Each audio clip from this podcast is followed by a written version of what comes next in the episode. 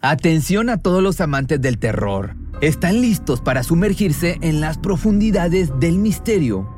Pues les presento Archivos Perdidos, el podcast que explora las historias más escalofriantes de México. Archivos Perdidos no es solo otro podcast de horror, es una experiencia única que te lleva de la mano a través de historias como si estuvieras ahí mismo, viviendo los eventos junto con los protagonistas. La producción del podcast es impecable, con una narración cautivadora, efectos de sonido envolventes y una música que te sumerge en cada narración. Y si has vivido algo inexplicable, envía tu historia al correo archivosperdidos.genuinamedia.com y únete en este viaje a lo desconocido. Y no olvides también seguirlos en Spotify y Apple Podcast para no perderte ningún episodio. En resumen, si eres un amante de los misterios y las historias intrigantes, Archivos Perdidos es una adición, un complemento obligatorio a tu lista de reproducción. Cuando el tráfico te sube la presión, nada mejor que una buena canción. Cuando las noticias ocupen tu atención, enfócate en lo que te alegra el corazón. Y cuando te sientas mal, un buen médico te ayuda a sanar. Sabemos que mantener tu salud es tu prioridad, también es la nuestra en Kaiser Permanente, donde trabajamos juntos para cuidar de todo lo que tú eres. Kaiser Permanente, para todo lo que tú eres. Kaiser Foundation Health Plan of the Mid-Atlantic Stay Inc., 2101 East Jefferson Street, Rockville, Maryland 20852. Ser descendiente o familiar de alguien sumamente reconocido no es símbolo de ser alguien intocable, de que puedes hacer lo que quieras a diestra y siniestra, como si tus acciones no fueran a tener consecuencia. Por lo menos en gran parte de los casos. Esto es así, salvo en uno que otro en donde la corrupción ha hecho su labor. En México hay ejemplos tan simples como el de Celia Lora, hija del famoso cantante del Tri, José Alejandro Lora Serna, mejor conocido como Alex Lora, que en 2010 fue acusada de atropellar y quitarle la vida a un joven tras supuestamente manejar en estado de ebriedad. Aquella ocasión le sirvió para comprobar que las influencias no bastaban para liberar la cárcel si eres culpable de un delito. Misma situación que corroboró María Tanús, hija del célebre actor mexicano Tony Bravo, pues provocó el deceso de su pareja tras propinarle cerca de 50 puñaladas, luego de que éste le confesara que la había contagiado de SIDA y planeaba hacerlo igual con sus dos hijas.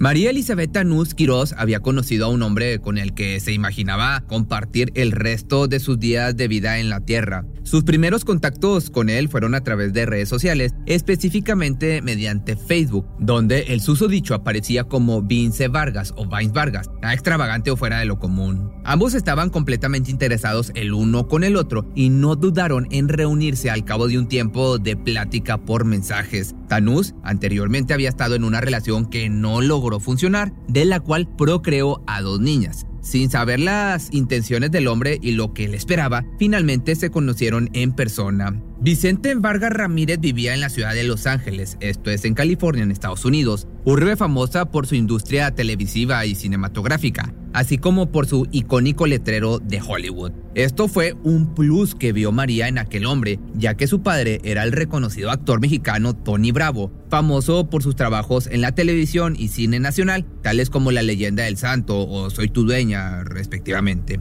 Cuando se vieron, después de que Vargas viajara desde Los Ángeles hasta Puebla, que era donde vivía Elizabeth, quedaron flechados. Al inicio, como de costumbre, todo iba de maravilla. Solían ir a restaurantes a cenar, ir al cine, caminar por lujosas zonas y platicar pura miel, ya sabes. Como cualquier pareja lo haría en los primeros meses de cita, todo era, pues, te digo, en tono romántico.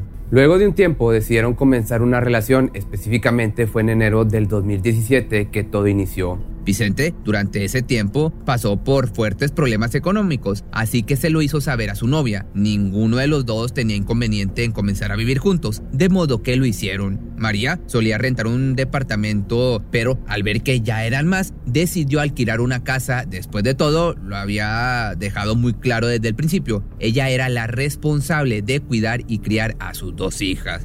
No habían cumplido ni los cinco días de vivir juntos cuando de pronto la tarde del 1 de octubre del 2017 comenzó una fuerte discusión en la casa ubicada en la colonia Cipreses en Mayorazgo.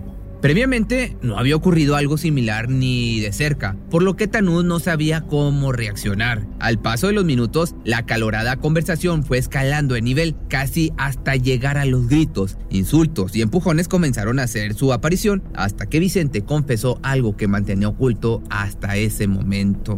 Le dijo a su pareja que padecía de SIDA y le daba la bienvenida a la nueva enfermedad. Imagínate el shock que le ocasionó a esta mujer por lo que este sobresaltó y por supuesto trató de respirar para tomar aire tras la noticia. El hombre de 51 años de edad también la amenazó con contagiar a sus hijas de la enfermedad una vez que ella saliera del domicilio. ¿Cómo? Pues sí, iba a abusar de estas pequeñas. La pelea se tornó tan agresiva que los vecinos de los distintos departamentos y viviendas aledañas escucharon los gritos. Fue así que quienes se percataron de todo el alboroto llamaron al 911 para que atendiera la situación. No querían que algo se saliera de control y terminara mal. Después de todo, era una zona residencial con cierto nombre.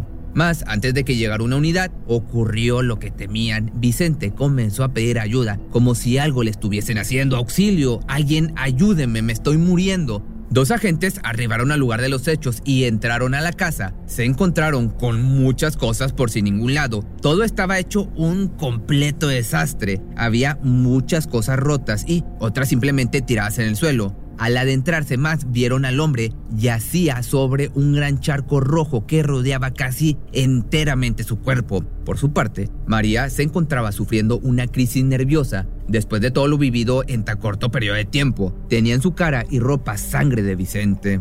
Le comentaba a los oficiales que solo se había defendido de su pareja y amenazaba con lanzarse a la habitación ubicada en el tercer piso hacia el vacío. Además aseguraba a los uniformados que había sido víctima de una agresión sexual muy fuerte. Yo solo me defendí. Me amenazó que me iba a matar y que iba a violar a mis hijas. Era lo que le decía a los elementos mientras amagaba con aventarse. De esta manera pasaban los minutos, pero la mujer no cedía. No quería ser llevada presa por un delito que consideraba injusto, pues solo había actuado en defensa propia. Corría riesgo su vida y la de sus crías. Afortunadamente fue convencida y los oficiales la resguardaron para ser atendida por un médico y después ser trasladada a prisión la víctima había muerto debido a una hemorragia provocada por una herida en el lado izquierdo del cuello. Además tenía 52 perforaciones en distintas partes del cuerpo causadas por un objeto punzocortante, el cual se supuso en medios de comunicación fue un cuchillo de cocina. Tanús fue puesta bajo investigación, aunque en ese momento lo que más le preocupaba era su salud. Quería saber su condición respecto a la enfermedad de transmisión sexual que presuntamente le había pasado su pareja.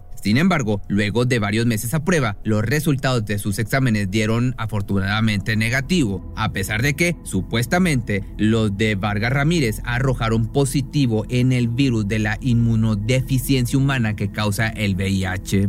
Seguramente se estaba atendiendo, por eso no la contagió. Esto es lo que yo pienso. Pero regresando, durante ese tiempo, Tony Bravo y su otra hija aparecieron en noticieros y canales de televisión. Tenían la firme intención de defender a toda costa la versión de su ser querido. Limpiar la imagen de María era el objetivo número uno para ellos. Era lo único que podían hacer después de todo.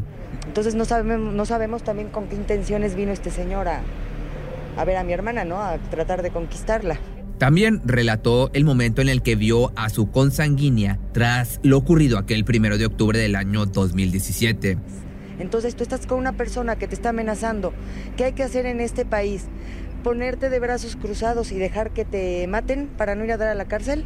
Así como aseguró que no había sido Vicente el que había pedido ayuda primero, como afirmaban los vecinos, sino que había sido su hermana la primera que clamó por auxilio. Si bien algunas cosas parecían tener sentido y concordaban, otras no parecían ser tan favorables para la acusada.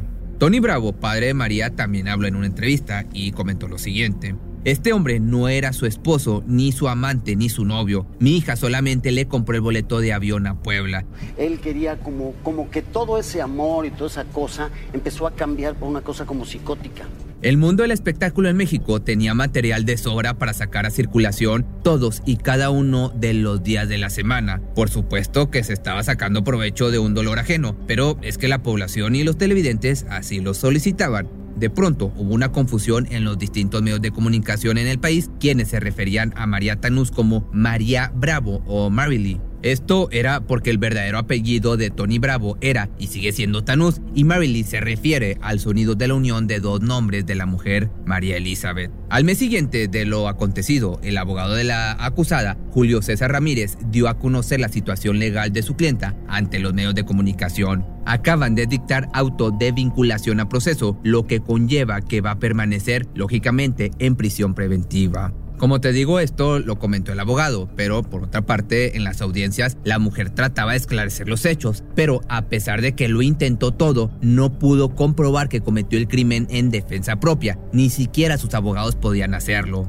Además, una prueba toxicológica había arrojado que consumió alcohol y del oro blanco, ya sabes a cuál me refiero, durante el trágico evento, o sea que andaba bien loca.